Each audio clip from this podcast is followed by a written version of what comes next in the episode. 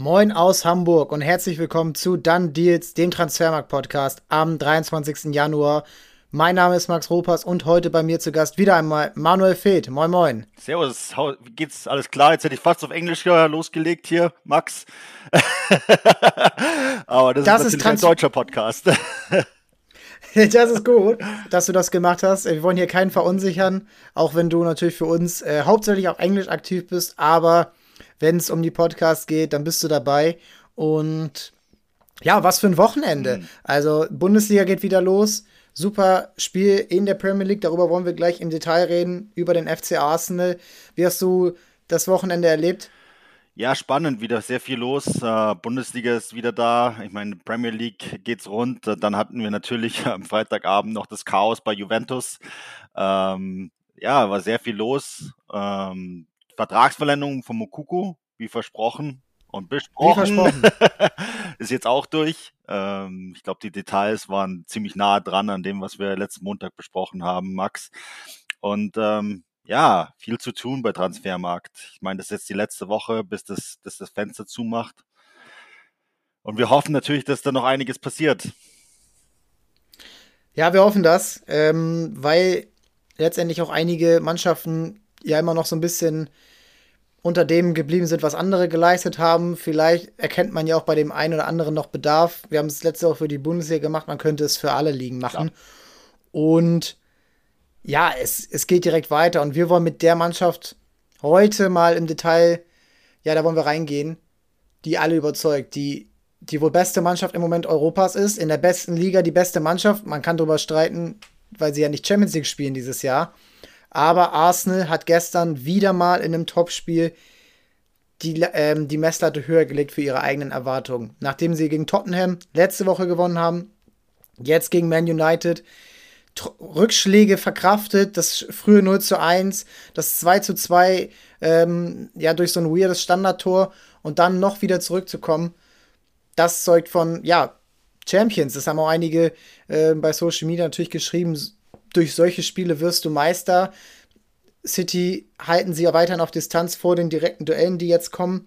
Ja, und wir wollen heute darüber sprechen, wie es so ein bisschen dahin gekommen ist. Wie Arsenal vor ein paar Jahren ja noch Rock Bottom war, nach den langen Wenger-Jahren, die ja schon zum Schlusspunkt echt nicht mehr so genießbar waren, abgesehen von ein bisschen FA Cup.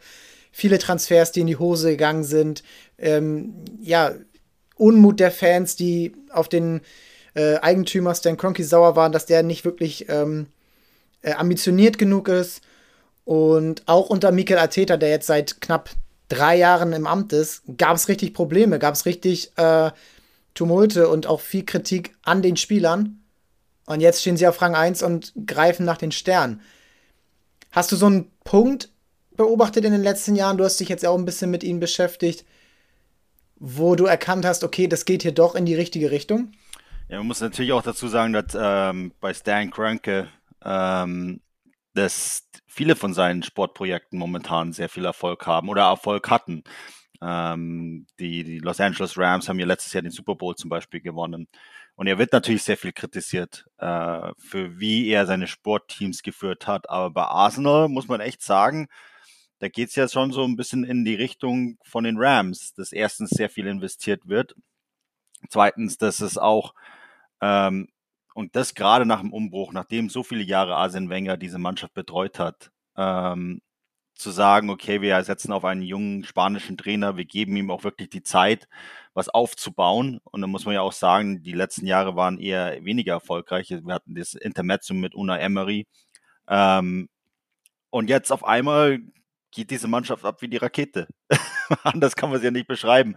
Aber man muss auch sagen, ich finde es auch spannend, ähm, wie, das, wie die Mannschaft zusammengebaut worden ist. Man hat zum Beispiel dafür gesorgt, dass ein, dass ein Spieler wie Martin Odegaard, der ja sehr lange Zeit ähm, als Top-Talent galt und dem man dann wirklich eine Basis gegeben hat in, in London, ähm, auf, die, auf die Füße zu kommen. Ähm, das ist, das finde ich spannend. Und dann hat man natürlich auch so Top-Talente wie Bukayo Saka, wo man hätte auch sagen können, okay, Grönke hätte da quasi den Spieler zu Geld machen können vor ein paar Jahren. Und man hat sich aber entschieden, da viel Geld zu investieren, um ihn zu behalten. Und man hat schon so das Gefühl, dass da vielleicht am Anfang, bei gerade in den Anfang, also von diesen, dieser Zeit, wo es von Wenger zu, und dann kam Emery und dann Ateta, das ist, dass man da Grönke sehr viel kritisiert hat, aber dass es vielleicht doch dahinter im Plan steckte. Und wie du schon angesprochen hast, die letzten Jahre waren nicht überragend. Du, es hat eigentlich einen kompletten äh, Rebuild gegeben während dieser Jahre und da war überhaupt nichts, äh, nichts irgendwie angenehm. Also Achter im ersten Jahr, als Ateta im Winter gekommen ist, dann wieder Achter, dann Fünfter. Und selbst die Saison, wo man ja lange auch um die Champions League gekämpft hat, wo man dann am Ende ein bisschen eingebrochen ist und von Tottenham überholt wurde, selbst die Saison war schlechter als die Saison unter Unai Emery, wo man, ähm, der kurze Zeit später geschasst wurde, ja. wo man in der Saison Fünfter wurde und das Finale der Europa League erreicht hat. Also mhm. das man hat schon ganz schön, und damals war man ja unzufrieden. Damals war man unzufrieden, ey, Fünfter und das Jahr davor unter Wenger und das war alles und wir wollen wieder in die Champions League, wir wollen wieder Meister werden. Und man musste dann erstmal noch viel weiter sinken, um jetzt wieder nach oben zu ja. kommen. Und ich habe dir mal ein paar Spieler rausgesucht, die in der Saison, in der Ateta zum Trainer wurde, noch dabei waren im Kader. Also, die vier Innenverteidiger, die vier wertvollsten, Sokrates, Callum Chambers, Skotran Mustafi und David Luiz im Mittelfeld. Ähm, dazu äh, dann im Mittelfeld ähm, Lucas Torreira, Matteo, Matteo Gendusi, Daniel Ceballos, Joe Willock und dann äh, ein bisschen weiter vorne im Mittelfeld Mikitarian, Mesut Özil und der wohl ja teuerste Fehlkauf in der Vereinsgeschichte Nicolas Pepe und dann vorne Lacazette und Aubameyang, die natürlich ihre Tore gemacht haben, aber nie so wirklich zu Teamerfolg mhm. beigetragen haben. Wie hat Ateta es geschafft, diese Spieler, ja, loszuwerden, ist immer so despektierlich, aber sich von ihnen zu trennen und neuen Spielern, manche waren damals auch schon im Kader, ein Saka ganz jung mit 17, ähm, auch ein Martinelli hat so langsam reingeschaut in die, in die erste Mannschaft. Wie hat er es geschafft, sich sozusagen nach und nach einen Stamm aufzubauen, der, der wirklich auch zusammenpasst? Und wo die Transfers, wie du sie angesprochen hast, wie die auch ineinander gegreifen. Also Oedegaard ist natürlich das beste mhm. Beispiel, aber es wurde auch sehr viel in der zweiten und dritten Reihe ja. eingekauft, die mittlerweile sehr gut funktionieren, diese Spieler. Ja, ich glaube, man hat dem Trainer einfach die Zeit gegeben, was ja nicht, ähm, nicht gerade normal ist. Ähm, man muss ja auch sagen, dass zum Beispiel jemand wie Granit Xhaka, der ja sehr viel in der Kritik stand bei Arsenal, ähm, immer noch dieses Rückgrat bildet zum Beispiel. Und es ist nicht nur das, man bestehendes Spielematerial jetzt quasi losgeworden ist. Ähm, ich meine, Mustavi war wenigstens Weltmeister. Aber äh, das, das, ja, das halt, trotz oder wegen, trotz das ist die Frage. Wegen, aber das kann man auch über Mesut Özil sagen. Aber das war ja zum Beispiel auch so ein Thema, das ja sehr schwierig war, diese Trennung von Mesut Özil. Ähm, und bei Granit Xhaka sah es ja auch lange so aus, als würde es da eine Trennung geben und jetzt ist dieser Spieler auf einmal wichtig für Arsenal. Ähm, und das ist halt das spricht halt auch für den Trainer, aber es spricht halt auch dafür, dass der Verein den Trainer die Zeit gegeben hat, das zu tun. Du sprichst die, die Tabellenplatzierungen an, die ja wirklich nicht gut waren. Ähm, und wie oft hat man darüber geredet, dass Ateta vielleicht gefeuert wird? Und wie oft wurde das auch von den, von den Fans gefordert?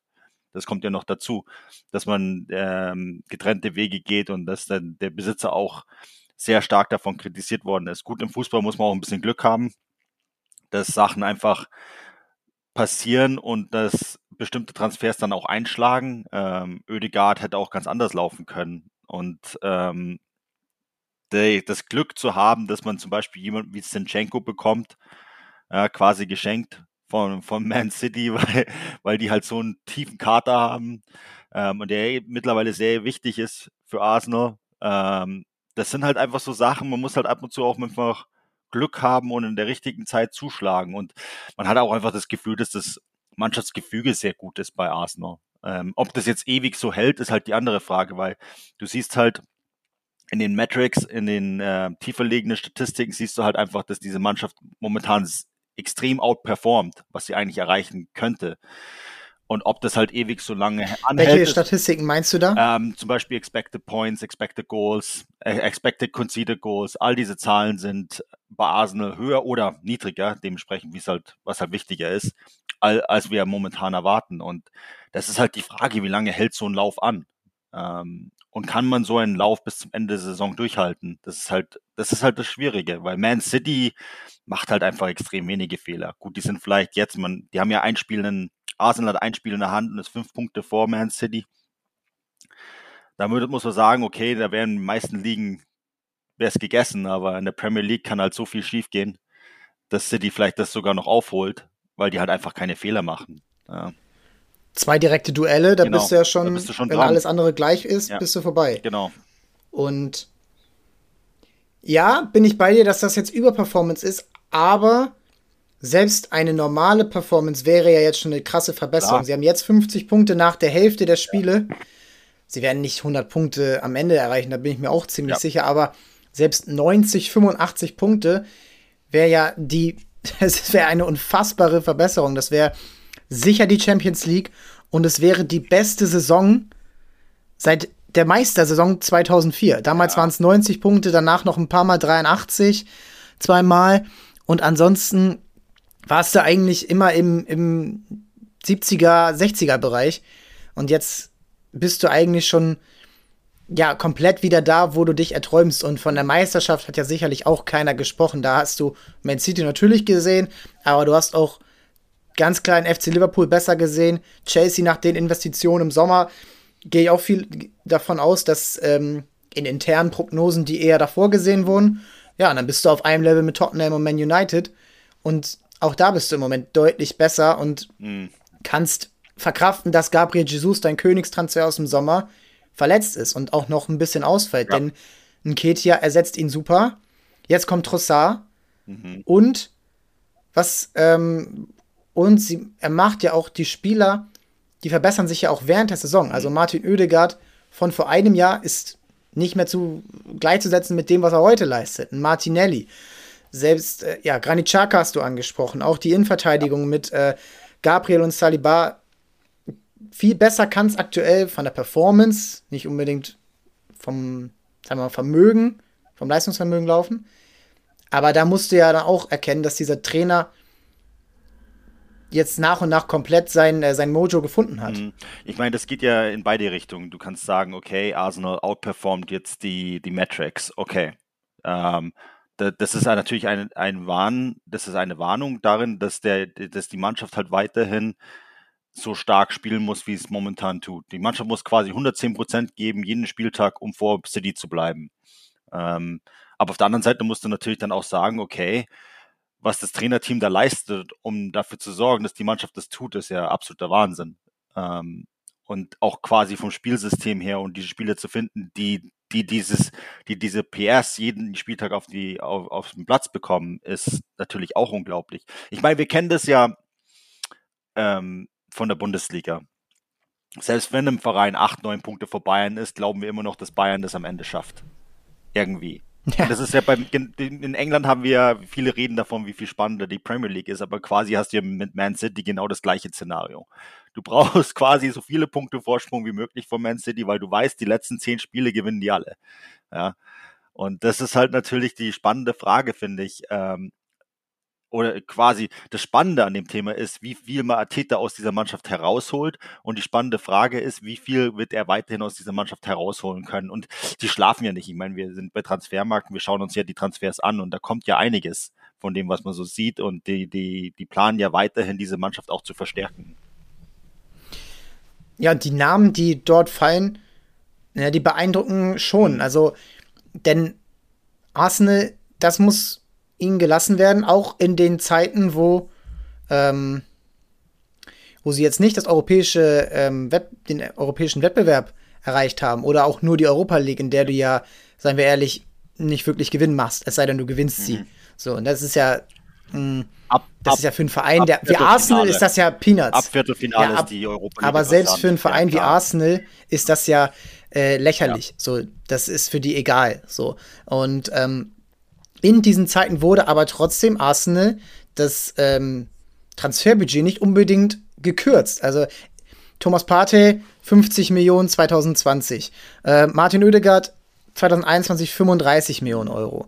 Ähm, Jesus dieses Jahr 52 Millionen Euro. Alles nur mit Europa League Einnahmen. Und früher wurde ja Stan Kroenke immer dafür äh, kritisiert, solange wir Vierter werden und Champions League spielen, ist alles in Ordnung und äh, mir ist das völlig egal. Ich krieg meine, ich krieg meine Einnahmen. Aber jetzt Sinchenko 35 Millionen, Fabio Vera noch gar nicht so wirklich Teil des Erfolgs, auch 35 Millionen Euro in diesem mhm. Sommer. Saliba 2019 30 Millionen. Ähm, Aaron Ramsday verpflichtet äh, von Sheffield 28. Also das sind alles, ja. das ist alles jetzt in den letzten zwei drei Jahren gekommen und natürlich sind die sind das jetzt nicht diese überragenden äh, oder überbordenden Transfers wie Nicolas Pepe, da wird man sicherlich ähm, gelernt haben. Mhm. Aber das sind ja schon Transfers, wo man sagt, ey, das hat einen klaren, klaren, äh, ähm, eine klare Strategie. Und einen Namen habe ich jetzt noch bewusst noch nicht genannt. Ben White, drittteuerster Transfer der Vereinshistorie, 58 Millionen Euro, 2021 von Brighton gekommen. Er spielt Rechtsverteidiger. Der ist äh, eigentlich, sagt man, okay, das ist ja eigentlich die unwichtigste Position theoretisch, wenn man jetzt alles, wenn man jetzt fies ist, mhm. so viel Geld für ihn bezahlt, aber er ist ein zentraler Bestandteil des Erfolgs, weil er diese Seite stabilisiert hinter einem Saka, der ja. durch ihn ja auch sozusagen die Freiheiten genießen kann. Und daran erkenne ich, okay, das ist ja wirklich ein Transfer, wo man sagt, vom Marktwert hätte es damals überhaupt nicht sein dürfen, so viel Geld für ihn zu bezahlen. Aber mhm. sie haben es getan, sie setzen ihn ein und machen ja eigentlich genau das Gleiche in dem Fall ähm, wie Liverpool damals mit Van Dijk, der, wo sie auch komplett über Marktwert bezahlt haben, aber sie haben genau den Need erkannt, den sie brauchen. Ja. Und er erfüllt das, seit er da ist, komplett und trägt zum Erfolg der Mannschaft bei. Mhm. Das gleiche kannst du auch über Sinchenko sagen. Bloß auf der linken Seite. Ja, natürlich. Genau das gleiche Thema. Und ich meine, diese Außenverteidiger sind ja im Ateta-System extrem wichtig.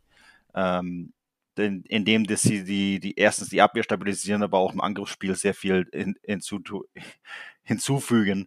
Ähm, und das ist halt, da, da, sieht man halt auch schon, dass halt auch mit Bedacht investiert worden ist, auch wenn es natürlich sehr viel Geld ist. Wir haben bei Transfermarkt für diese Saison 156 Millionen stehen. Diese Zahl ist nur gering, weil Chelsea jeden Rekord der Welt bricht momentan. Ansonsten würdest du da sagen, das ist, das ist eine der, der meist investierten äh, Vereine, die am meisten investiert haben, die mehr investiert als Bayern.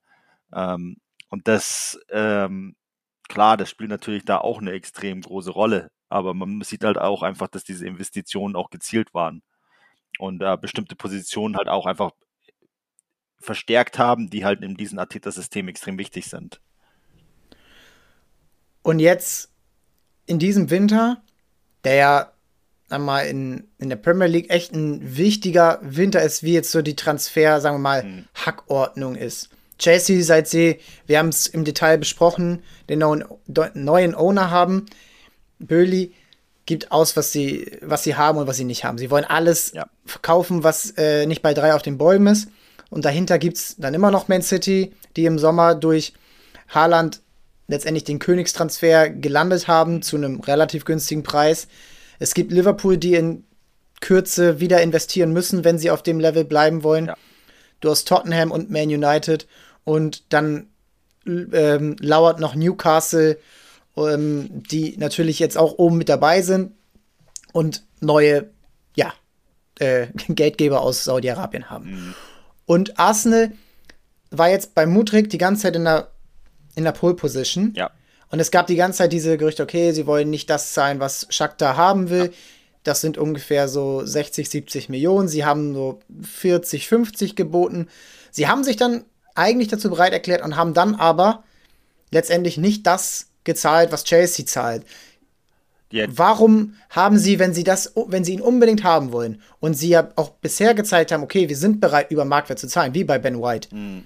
ähm, warum haben sie es denn nicht gemacht und haben letztendlich nachgegeben, mhm. obwohl sie, ja, wie gesagt, eigentlich genau wieder so ein ähm, Transferziel auserkoren haben? Ja, die, das Interessante bei Chelsea, bei diesem Arsenal-Deal ähm, oder quasi, warum Arsenal diesen Transferwettstreit verloren hat, war ja, dass Chelsea quasi einen ähnlichen Deal vorgeschlagen hat wie Arsenal, bloß dass die Struktur so war, dass die A, die Zahlungsstruktur war schneller. Also Schachter hat schneller sein Geld bekommen, als es bei Arsenal der Fall gewesen wäre. Und äh, B, dass diese Bonuszahlungen einfacher zu erreichen sind. Ähm, als es bei Arsenal der Fall gewesen wäre. Das sind zwar ähm, Kleinigkeiten, aber die sind natürlich für so einen Verein wie Schachter dann enorm wichtig. Und ähm, Chelsea zahlt natürlich auch sehr viel Geld an die Spieler selber. Das, und dann auch langfristig, wie wir gesehen haben. Mutrik hat ja einen von diesen Baseball-Verträgen, die wir letzte Woche besprochen haben. Äh, also sehr langfristigen Deal.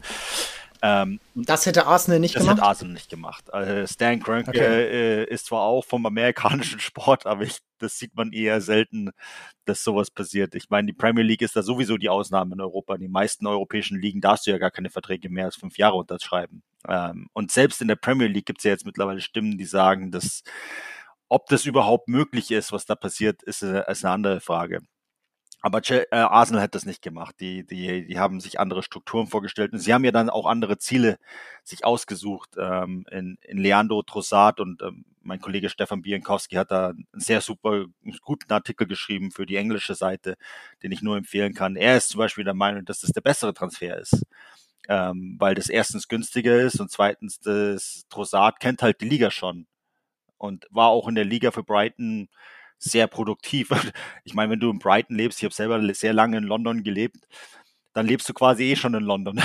Das sind, sind bei Zug nur 40 Minuten oder wenn du fährst, das ist nicht weit. Und äh, von daher ist, hast du halt einfach nicht dieses Problem, dass du einen Spieler integrieren musst. Du holst ihn quasi von der, von der Küstenstadt, äh, vom, von der Londoner, vom, vom Londoner Vorort nach London und ähm, halt auch ein Spieler, der halt die Liga kennt und die Sprache und so weiter. Und äh, klar, das kann Mutrik kann auch Englisch, aber du weißt genau, was ich meine, weißt, dass du halt, wenn du von der Ukraine in die Premier League kommst, ist das was anderes, wenn du von der Premier League zu Premier League kommst. Und sie haben dafür, sie haben für Trossard sehr viel weniger Geld gezahlt, als sie es für Mutrik hätten machen müssen. Und sie wollen ja auch, glaube ich, jetzt mit diesem Transfer, ob es jetzt Mutrik ist oder Trossard, kurzfristige Ziele erreichen, weil Jesus ausfällt bis Ende Februar, mhm. März, mal gucken. Und wenn Jesus nicht verletzt wäre, hätten sie wahrscheinlich jetzt nicht so mit Nachdruck einen äh, eine Soforthilfe gebraucht. Dann hätte man vielleicht sogar argumentieren können, okay, dann holen wir Mudrik. Mhm. Aber das ist natürlich dann auch die Frage, kannst du dir das überhaupt erlauben, wenn jemand so irrational mitbietet? Natürlich dann auch ähm, für, die, für das Management, für die für den Trainer auch, der diesen Spieler ja einbinden muss und der ja auch in England traditionell viel mehr Macht hat und viel mehr Verantwortung trägt, auch mhm. für die Transfers, die getätigt werden, ist es ja logisch, dass du dann abwägst und sagst, ey, wir lassen es lieber. Mhm. Und dann spielt er halt bei Chelsea und dann sollen sie ihm acht Jahre geben. Ja. Und dann acht Jahre, das ist ja auch eine garantierte Summe, bei der man überhaupt nicht wissen kann, was ist denn mit. Wenn Mutrik in drei, vier Jahren Knorpelschaden hat, dann hast du ihn noch vier, fünf Jahre in den Büchern. Das und ist schon krass eigentlich. Er wird dir überhaupt nicht, ja. er wird dir überhaupt nichts beitragen. So, das ist, wünsche ich ihm nicht und niemand wünscht ihm das, aber es ist möglich. Und das, das Risiko ist ja auch der Grund, warum es eigentlich Seiten. nicht Klar. Genau, weil der Spieler selber hat ja dann auch das Problem, was wenn er jetzt die nächsten drei Jahre durchstartet und er ist quasi an diesen Vertrag gebunden. Das ist halt die andere Seite. Ähm, und du hast natürlich auch noch bei einem Spieler wie Mutrik ähm, das Problem, dass Spieler, die Sprintspieler sind, also diese extrem schnellen Spieler, da gibt es Studien bei von der UEFA und ähm, ah, fällt mir jetzt die andere Namen nicht ein, ähm, die, die sagen, dass ein Spieler von diesem Typ normalerweise den Peak, also die, die, die, die beste Zeit so um die 27 hat und dann baut dieser Spielertyp extrem ab. Und du hast. Ja, das ist die Gefahr. Das ist natürlich die Gefahr. Klar, du weißt es nicht. Jeder Spieler ist anders, jeder Körper ist anders. Ähm, Spieler können sich auch verändern während, der, während ihrer Zeit, wo sie spielen, aber du hast tatsächlich die Gefahr, dass äh, solche Spielertypen, solche extrem schnellen Spieler um die 27 dann extrem abbauen. Und ähm, ich, wenn ich richtig, wenn ich mich richtig ermutige, ist um die 22, also der Vertrag geht bis, bis er 28, 29 ist. Äh, ja, mindestens, ja. Da musst du halt dann abwägen. Das ist dann schon echt viel. Ja. ob das halt, ob der Vertrag, auf Englisch sagst du so, äh, ist das Contract gonna age well? Ja, alt, ja. altert der Vertrag gut? Und das, genau. das ist halt dann die Frage. Und was ja auch zu beachten ist, ist so die Altersstruktur des Kaders. Und wenn du reinschaust, bis auf Chaka, der ist 30, ja. und Partey, der ist jetzt 29, hast du ja eigentlich kaum Spieler, die, die über 25 sind. Du hast, du hast einen sehr jungen Kader, der in dieser Struktur, in dieser Zusammensetzung ja noch vier, fünf Jahre zusammen, zusammenarbeiten mhm. kann. Und wenn du dir jetzt so einen, ja, so einen Sonderfall reinholst, der, wenn du mit Chelsea mitbietest, muss der auch einiges an, einiges an Gehalt finden. Ja. Der, muss, der muss direkt funktionieren. Und das ist ja eigentlich genau das, warum, warum sie äh, Mutrik holen wollten, vielleicht, weil er eher ein langfristiges Projekt ist, weil man ja eigentlich von ihm überhaupt nicht mehr erwarten kann als das, was er bisher bei Shakhtar gezeigt hat, mit dem Potenzial. Deswegen war er kurz vorher eigentlich bei Leverkusen im Gespräch und nicht bei einem Top-Club in der mhm. Premier League. Und Leverkusen ist ein gutes Stichwort, denn das ist ja eher so die, die Kragenweite, wo Arsenal sich bisher umgeschaut hat, wenn sie Transfers getätigt haben. Martin Oedegaard ähm, bei äh, Sociedad, mhm. Mittlere Vereine in der Premier League wie Ben White mit Brighton, ähm, Ramsdale, der vorher bei Sheffield war. Dann hast du, dann hast du Thomas Partey, der von, ja, lassen wir mal seine ähm, Themen außerhalb des Platzes jetzt mal für diesen Fall außen vor äh, Atletico Madrid, da gab es auch ein bisschen äh, Geldbedarf bei dem Verein, aber ansonsten sind es ja immer Vereine, auch aus Frankreich, die schon ähm, so ein bisschen im internationalen ähm, Wasser mitschwimmen. Und jetzt suchen sie sich neue Ziele, die dieses Team weiter nach vorne bringen sollen. Erklär gern mal, wen Arsenal sich ausgesucht hat. Zwei Namen sind sehr konkret und ob und wie die dem Verein bei diesem Wachsen, bei diesem Streben nach ähm, ja, der Meisterschaft und äh, dauerhafter, dauerhafter äh, Glory in äh, weiterhelfen können. Also Kivior ist, glaube ich, der erste Name, der, der den du meinst. Ähm, ja, den, den habe ich jetzt schon äh, als, ähm, als fertig schon abgeheftet. Fertig. Okay. Aber es gibt jetzt noch zwei Gerüchte, die, die sehr konkret ja. sind für wahrscheinlich den Sommer. Und wir haben Rice auch bei äh, Transfermarkt. Äh, Stefan und ich haben das, den, den Transfer quasi beleuchtet oder möglichen Transfer. Äh, Declan Rice ähm, von West Ham ähm, was in, interessant ist, weil natürlich West Ham und Arsenal jetzt nicht gerade Clubs sind, die sich grün sind. Ähm, und was noch dazu kommt, ähm, dass, dass Declan Rice auch von der Chelsea Jugend kommt. Ähm, und, und er, dass er natürlich auch bei Chelsea sehr im Gespräch ist seitdem, weil, weil halt Chelsea den Spieler gerne zurückholen will. Ähm, aber Declan Rice ist ein Spieler, den Arsenal will. Ähm, wir haben ihn zum Beispiel bei uns in der, ähm, im englischen ähm, in der Rumor Mill, wie wir sie nennen, äh, in der Gerüchteküche, bei 85 Prozent mittlerweile zu Arsenal. Ähm, ich weiß nicht, wie es wow. in Deutschland ist, aber es ist natürlich, es wird schon extrem konkret. Ähm, ob Arsenal diesen Transfer dann auch stemmen kann oder will, weil wir haben ihn beim Marktwert von 80 Millionen, ist halt die andere Frage. Und ähm, ich meine, Chelsea, ähm, bietet Unsummen für alles Mögliche an Spieler. Nicht, dass die da wieder dazwischen grätschen. Auch wenn ich jetzt heute zum Beispiel gelesen habe, dass Enzo Fernandes anscheinend schon wieder ein Thema ist bei Chelsea. Also es hört nie auf. Ähm, aber das ist natürlich ein Spieler, den äh, Arsenal äh, sich konkret vorstellen kann und der denen auch, glaube ich, weiterhelfen würde. Ähm, und der andere Spieler ist Musa Diaby von, von Bayer Leverkusen.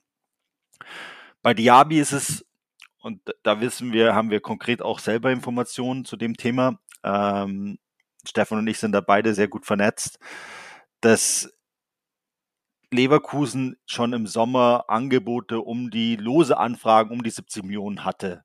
Ähm, damals hieß es Newcastle. Das wollte Diaby selber nicht machen. Das war das große Problem.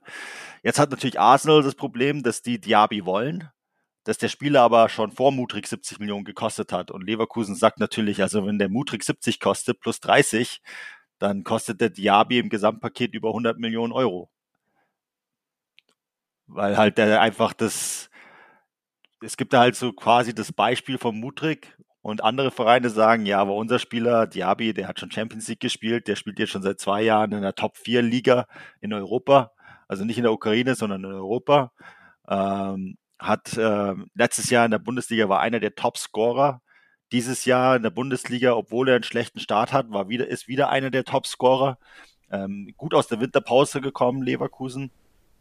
Also wenn du ihn gestern gesehen hast, dann hat er seinen Marktwert nicht unbedingt gesehen. Nee, also das war Fall. eine Überperformance. Also auch unter Javi Alonso, der natürlich, äh, wo Leverkusen einen super Trainer geholt hat und man sieht halt auch tatsächlich, dass er das, das, das Ruder rumgerissen hat. Äh, ich glaube jetzt vier Siege hintereinander, wenn man vor der Winterpause geht. Also diese Mannschaft ist extrem im Kommen und da sagt Leverkusen natürlich, also billig ist der nicht und er ist auf jeden Fall nicht billiger als Mutrik. Und ich glaube, wenn man sich so die, die, die, das so anschaut, dann wird ähm, Arsenal auch sagen, okay, können wir verstehen. Das ist echt spannend, weil Arsenal ja auch mittlerweile wirklich diese Spieler direkt gut einsetzt. Jesus super eingeschlagen, Sinchenko super eingeschlagen. Martin Oedegaard eigentlich auch, seit er da ist, läuft's richtig gut für den Verein. Also er hat diesen Verein direkt nach oben gehoben. Er ist mittlerweile Kapitän. Er, für mich, wenn er so weitermacht, ist er spätestens nächstes Jahr ein Kandidat für den Ballon d'Or, weil das ist unfassbar, was er spielt. Gestern auch jede Aktion Hand und Fuß, jede Aktion technisch perfekt. Bis auf diese eine, wo es dann der Kommentator erwähnt hat, das ist ja der Klassiker. Aber das ist unglaublich, wie er sich auch nach oben gehoben hat und mit sich die, äh, mit sich die Mannschaft auch nach oben gehoben hat. Also, das ist jetzt mittlerweile ein anderes Level, zu dem Arsen, ähm, zu dem neue Spieler kommen, wenn sie bei Arsenal unterschreiben. Das erkennst du ja an Rice, der, der klare Sechser in dem englischen Nationalteam ist. Also wenn Rice kommt, dann, dann ist hier das, dann ist eine andere Epoche erreicht. Ja. ja, und Diaby muss da reinkommen. Und dann ist es natürlich wieder interessant, behalten sie dann diese Strategie bei oder werden sie dann auch vielleicht, okay, wenn Diaby jetzt zu teuer ist, weil jung, weil vielversprechend, weil besser als Mudrik, werden sie dann vielleicht in eine andere Richtung gehen, wo man sagt, okay, wir schauen vielleicht lieber bei Spielern, die nicht mehr so teuer sind oder geht man dann diesen, ja, geht man dann dieses Spiel mit, was Chelsea so ein bisschen angeleiert hat? Mm. Also ich finde, wir haben das ja, haben wir ja in letzter Zeit sehr viel auch darüber geschrieben, ähm, auf der englischen Seite von Transfermarkt, dass als sehr viele junge Spieler aus Südamerika momentan das Thema sind. Das halt, ähm, das war ja lange Zeit überhaupt nicht so, ähm, dass, dass Premier League Vereine quasi direkt nach Südamerika gegangen sind. Das war ja eher so das Thema für die deutschen Clubs und für die spanischen Teams. Aber mittlerweile ist ja die, die Premier League da ähm, extrem viel unterwegs. Und Arsenal hat es ja auch selber schon gemacht. Die haben jungen Spieler wie Marquinhos oder ähm, Gabriel Martinelli. Ich glaube, die beide kamen direkt aus, aus Brasilien. Und ähm, da muss man halt dann auch sagen, dass diese Clubs halt auch wissen, wenn du halt einen etablierten Spieler aus einem von den Top 4 Ligen holst, zahlst du halt extrem viel mehr. Als wenn du jemanden direkt aus Brasilien holst, auch wenn die, auch wenn die, die, der Markt in Brasilien sehr viel teurer ist, als es früher war ähm, musst halt trotzdem sagen, dass es vielleicht manchmal trotzdem günstiger ist, diese Spieler direkt daraus, aus dieser Liga zu holen. Ähm, wir haben jetzt zum Beispiel das, das Beispiel mit Matthäus Franzer, ähm, wo wir einen Artikel hatten am Wochenende, ähm, wo Newcastle United dran ist, ein Flamengo-Talent. Und da fragt man sich halt dann, wird Arsenal das vielleicht dann irgendwann einen ähnlichen Weg gehen, weil sie haben ja schon diese Erfahrung gemacht. Ähm, das ist halt dann das spannende Thema, ob halt Premier League Teams irgendwann den Mittelmann rausschneiden. Ja, also quasi sagen, vor ein Spieler groß wird in der Bundesliga oder in Italien oder in äh, La Liga, dass man lieber den Spieler direkt holt aus, aus diesem Markt, weil ähm, es halt einfach extrem teurer wird. Und momentan ist es so, ich meine, Europa, die Champions League, Europa League und so, die sind ja quasi nur aus dem Grund haben die, die, die Mannschaften aus anderen Ligen jetzt noch eine Chance, weil die Premier League diese anderen Ligen finanziert. Und das ist richtig. Ja, das, das muss man ganz klar so sagen, also ganz klar so ansprechen. Das ist auch eine Kritik an die anderen Ligen, weil sie es halt auch quasi selber in diese Falle fallen. Aber ähm, irgendwann werden halt die, die Premier League Clubs sagen, okay, aber was ist, wenn wir die Spieler direkt aus Brasilien holen können, zum Beispiel, oder mehr aus unserer eigenen Jugend? Ähm, und das ist halt, wird halt die interessante Frage sein mit, mit Arsenal, weil sie bauen ja eigentlich einen extrem interessanten Kader auf und sie haben ja sehr viele junge Spieler im Kader. Also man, man hat zum Beispiel auch äh, Kieran Tierney direkt aus, aus Schottland geholt. Und ähm, das ist halt, das finde ich halt extrem spannend an, die, an diesem Projekt. Wann wird, wird, werden die diese großen Beträge mitgehen oder werden sie es einfach probier auf eine andere Art und Weise probieren? Das ist echt sehr interessant, was du gerade mit den äh, mit den äh, Spielern aus Brasilien und Co. gesagt hast, denn das ist ja irgendwo auch letztendlich nur das, die Evolution, dass du irgendwann schlauer wirst und sagst, ey, wieso, was? Achso, und dann können wir den direkt verpflichten und dann verleihen wir ihn vielleicht nochmal einmal ja. nach Holland, Portugal, Deutschland. Und ähm, wir haben ein ganz anderes äh, Konzept. Also da gibt es ja auch Spieler wie, ja, wie ein Lokonga, äh, Reese Nelson, der wurde zum Beispiel ja verliehen äh, an Hoffenheim. Ähm, ja, da, da bist du natürlich dann direkt, ähm, direkt sicher, weil du diese Spieler unter Vertrag hast. Und du kannst auf der anderen Seite dann auch ja weiter, weiter sicher planen. Und was wirklich auch ein cleverer Hinweis ist, finde ich, auch für Arsenal, Declan Rice, dass das sich jetzt so abzeichnet. Sein Vertrag läuft 2024 ja. aus. Das heißt, er kann dieses Jahr nur noch für Ablösesumme ähm, wechseln. Und wenn Rice und Arsenal sich schon einig sein sollten, dann kann Arsenal ja auch ein bisschen den Preis drücken für Rice und vielleicht, wenn man jetzt sagt, okay, eigentlich würde er vielleicht dann um die 80 immer noch kosten. Mhm. Wenn man das jetzt sich so ein bisschen hochrechnet, okay, ein Mutrik kostet mittlerweile so viel ja. und äh, ein Joao Felix wechselt für 11 Millionen Euro Laie zum Beispiel, dann kann man sagen, okay, vielleicht kostet er am Ende nur 70. Und das sind ja eigentlich diese Deals, die, die so die absoluten Knüller sind, so die typischen FC Bayern Deals. Ähm, Erling Haaland zu Manchester City, das ist ja auch ein Powerplay. Mhm. Äh, Real Madrid hat ja auch einige dieser, also gerade diese ablösenfreien Transfers von Rüdiger, von Alaba gemacht und das sind ja diese Transfers, die ja eigentlich dann so wirklich zeigen, okay, du bist du bist ganz oben angekommen, ja. du hast alle Feen in der Hand und dieser Spieler, der will unbedingt zu mir, weil ich kann ihn bezahlen, ich kann ihm die sportliche Perspektive bieten. Die kann Arsenal ihm dann wirklich bieten, weil wenn Chelsea so weitermacht, werden sie nicht mal Europa League spielen. Mhm. Und dann bleiben nur noch ein paar Plätze übrig und ein hat Man City und dann ja, ein United vielleicht oder Newcastle mhm. und dann ist es schon schwer. Und da ist Arsenal ja so schnell jetzt in die Pole Position gekommen, wo man vielleicht gesagt hätte, das hätte vielleicht noch nach normalen Maßstäben, ohne einen Liverpool-Absturz, ohne einen Chelsea-Absturz, noch zwei, drei Jahre gedauert. Ja. Da kannst du ihn ja nur ähm, applaudieren. Und dann werden auch vielleicht noch mal ganz andere Spieler für Arsenal interessant als jetzt ein Diaby, der nur bei Leverkusen, mhm. nur in der Bundesliga spielt. Dann kannst du vielleicht echt schon schauen in Richtung Rafinha wird gehandelt von Barcelona, wenn der dort nicht so glücklich werden sollte, ähm, vielleicht wie man sich erhofft. Du hast Spieler in der Premier League, die, die dann umso interessanter werden, sagen wir mal, auf ja, Höhe West Ham, vielleicht äh, mhm. ein Amadou Onana fällt mir so ein als Sechser ja. in zwei, drei Jahren oder als Achter. Das ist halt die spannende Frage. Äh, in der Bundesliga sind es dann vielleicht die Spieler wie, wie Florian Wirz oder wie vielleicht, ja, ähm, das reicht ja erstmal als Name. Jude Bellingham vielleicht noch ein bisschen früh. Mhm. Aber dann sind es echt so Namen, wo Arsenal ganz, ganz schnell wieder in diese alte Position, in, in der sie in den ja, 2000ern waren, mhm. mit Thierry Henry, mit Cesc Fabregas. Ist doch möglich. Also äh, Champions League verändert natürlich alles. Wenn du in der Champions League bist, dann kommst du in eine Situation, wo Spieler halt ähm, dann eher bereit sind, dann da auch hinzugehen. Und du bist in London, äh, du hast die Historie. Ähm, ich meine, was halt auch wirklich spannend zu sehen sein wird, ist, ähm, du sprichst Jude Bellingham an zum Beispiel. Also da wurde ja extrem lange Liverpool gehandelt. Aber wenn Liverpool nächstes Jahr nicht Champions League spielt, dann kommt auch nicht Bellingham. So einfach ist nee. das. Das ist so. Ähm, und da kannst du noch so viel auf Twitter raushauen, wie du willst, als Transferexperte. Die, die Wahrheit ist halt auch einfach, dass Bellingham 130 Millionen kostet. Äh, vorab. da sind die Bonuszahlungen ja, noch gar nicht dabei. Das musst du erstmal ja. haben. Und ähm, ja, da, da, da, da wird, glaube ich, auch viel geredet in der Richtung, das einfach nicht stimmt. Ähm, aber es ist halt dann natürlich so, dass du, wenn du Arsenal bist und du spielst in der Champions League und du hast halt einen Besitzer wie Stan Kroenke, dann sagt halt auch Stan vielleicht, ja, so ein Jude sieht eigentlich schon ganz gut aus in Rot und Weiß. Also, sag mal, vom Spielerischen her wenn er da spielen würde, das wäre unfassbar. Also Bellingham und Oedegaard im Mittelfeld, die ergänzen sich aus meiner Sicht auch richtig gut. Ja.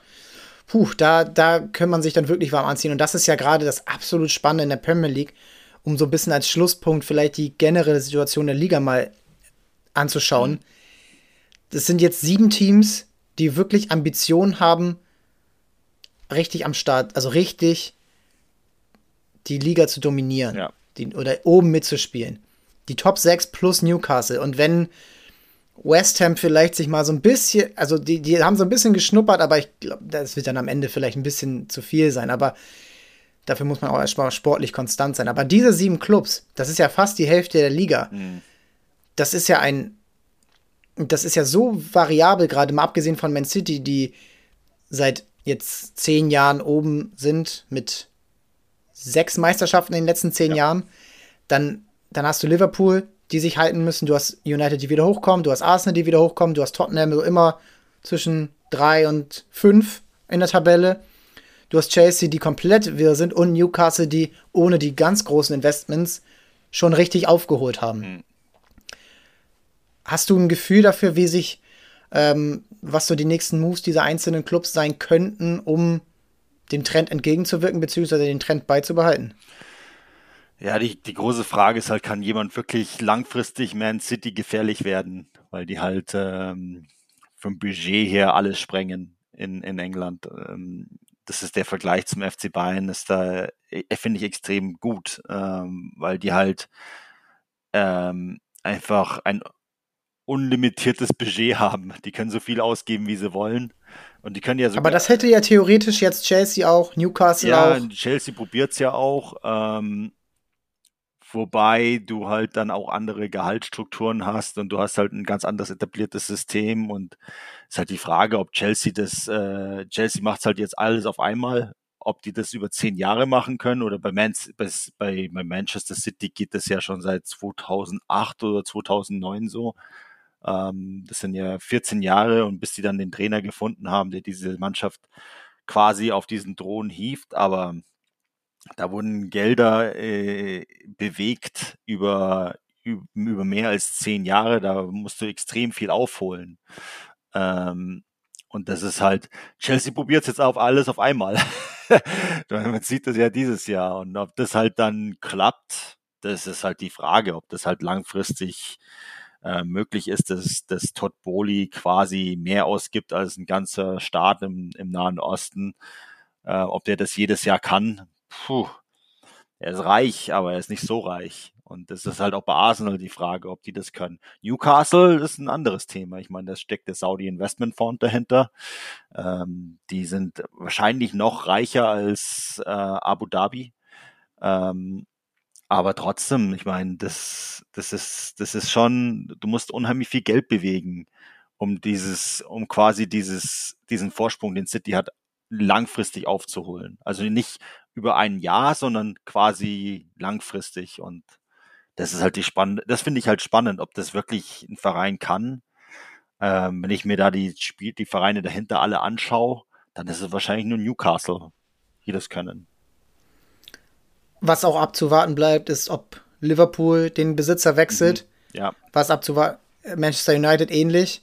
Ja. Und bei Tottenham ist zu Gerüchten, äh, Gerüchten zufolge ist, dass die QSI, die Qatar Sports Investment Group, die auch Paris besitzt, äh, zu einem kleineren Anteil sich dort einkauft. Das ist natürlich wahnsinnig spannend, auch manchmal vielleicht ein bisschen beängstigend, wer dann vielleicht ja. überhaupt diese Summen zahlen kann. Also Ars, äh, Liverpool oder Man United werden nicht unter 4 Milliarden verkauft werden. Ein Verkaufspreis ziemlich sicher. Also mhm. du weißt vielleicht noch ein bisschen besser, aber das ja. sind die äh, die Größenordnung, in denen wir hier sprechen. Und das kann nicht, das kann und will nicht jeder bezahlen. Und äh, dann, da gibt es nicht viele Gruppen, die sowas leisten können. Mhm. Und dann, ja, bleibt es dann auf sportlicher Seite natürlich interessant, diese Figuren, die diese Vereine geprägt haben. Pep Guardiola bei Man City. Mhm. Das ist auch nie ganz sicher, wenn man vielleicht sieht, okay, wenn sie jetzt dieses Jahr die Champions League dann doch mal gewinnen sollten, vielleicht hört er dann auf. Ja. Jürgen Klopp bei Liverpool Vielleicht hört er auf, vielleicht wird er aufgehört. Mhm. Und bei Chelsea bist du auch nicht sicher, ob ähm, Graham Potter das lange durchziehen darf. Der tut mir leid. Antonio Conte. Anto ja, der tut mir auch leid, weil das ist, das ist, ist ähm, eine Aufgabe. Ja, das ist, äh, das ist wirklich wahnsinnig interessant. Antonio Conte ist auch mhm. kein Trainer, der sich dadurch bewiesen hat, lange bei einem ja. äh, Club zu bleiben. Und da bist du bei Ateta und Ten Hag, die dürften am, am sichersten sein. Und Eddie Howe, mhm. der Newcastle-Coach. Also das sind auf allen Positionen wahnsinnig spannende ja. Geschichten. Und es bleibt sehr interessant zu beobachten, ob Arsenal dieses Jahr Meister werden kann mhm. und ob sie dann diesen Höhenlauf konservieren können, um dauerhaft wieder eine Top 2, Top 3 Mannschaft in England zu sein. Es ist, wird, glaube ich, auch spannend zu sehen zu sein, was Stan Kroenke, der Besitzer, irgendwann mit Arsenal vorhat.